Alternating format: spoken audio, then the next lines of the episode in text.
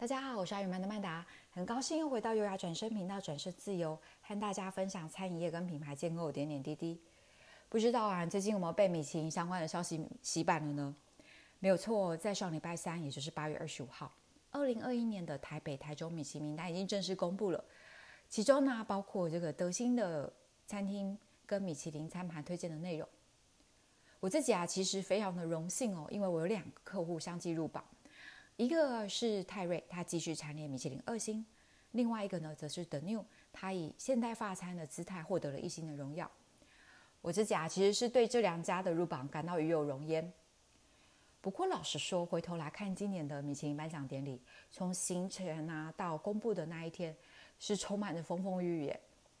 颁奖的那一天呢、因为有各种插曲的发生，比如说有人去按铃控告米其林，就是说。哎，我不想被你们评审呢，你们为什么要来评审我？不尊重我的隐私权。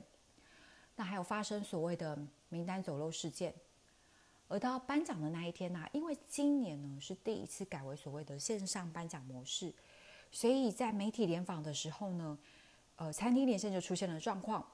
那也有人发现说，哎，为什么赞助商广告的时间比联访时间还要久？等等。所以这一些大大小小的事情啊，老实说是让业内的我们有一点哭笑不得哦，也替米其林主办单位捏了把冷汗。当然，除了这些插曲之外，今年对于名单的一个讨论啊，更胜于过往。怎么说呢？除了大家对于疫情期间究竟是如何完成整个评选的过程，保有好奇跟质疑之外，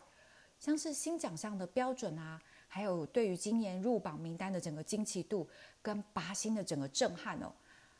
是大家最近一直在讨论的一个话题。所以最近啊，如果听到我们的对话，很常常有下面这种字句的出现哦，比如说哦，原来米其林是这样子啊，诶，你觉得米其林是怎么样？对于整个名单的公平性啊，还有这些过程的插曲啊，大家其实各自都有见解。不过，我想要跟你们分享的是，我在这一次不按牌理出牌的米其林颁奖当中看到的独特意义，特别是这拔星的发生和新锐主厨的入榜，到底带来了什么样的一个意涵在后面？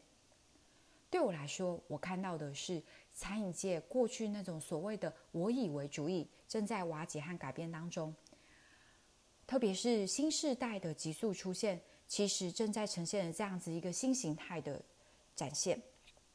怎么说呢？因为在过去啊，大家都以为和猜测，所谓的成功得星模式之一啊，就是组成庞大的团队，然后不断的变化出高超的创意，搭配花俏的摆盘和宣传，就可以获得注目和青睐。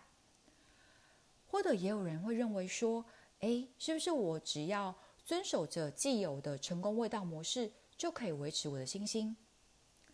但是事实上，在今年整个拔新的状态当中呢，就已经很明确地告诉我们，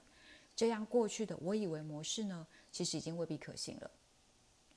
而相反的，当我们来观察这些新进榜的年轻主厨的时候呢，会发现他们有个共同性，他们确实在料理上面呢，有着自己的坚持和创意，但是在发挥的同时啊，他们也回归到身为一个料理人最根本的本质。就是亲自把每一道菜很扎扎实实的做好，从切肉、挑菜、熬酱汁等等，都有自己亲自完成。透过不断的反复练习，把每一个细节调到最合适的状态，日复一日专注在眼前的料理上面，而不管周遭外围如何的质疑。同时间呢，他们也常常自己是以客人的角度出发来检视。所有和服务跟体验有关的细节，来看看这当中是不是有可以被提升的空间，是不是能够让每一个进来用餐的人能够尽情的享受当下。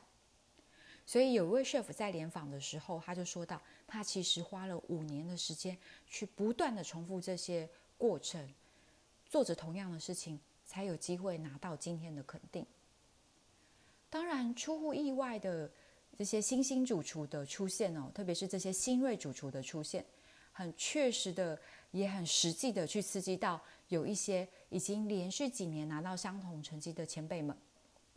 他们也开始在思考说，我如何在眼前的稳定当中，能够跳脱既有的框架来提升一切，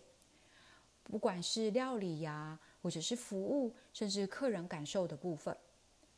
又如何能够维持他们既有已经广为人知的料理的概念跟精神，但是又从当中做一些创新的突破？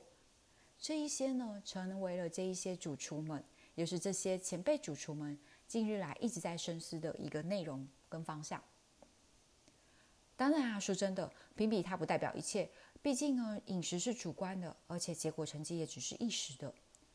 不过，当我以为的这样子的成功模式思维正在瓦解的时候，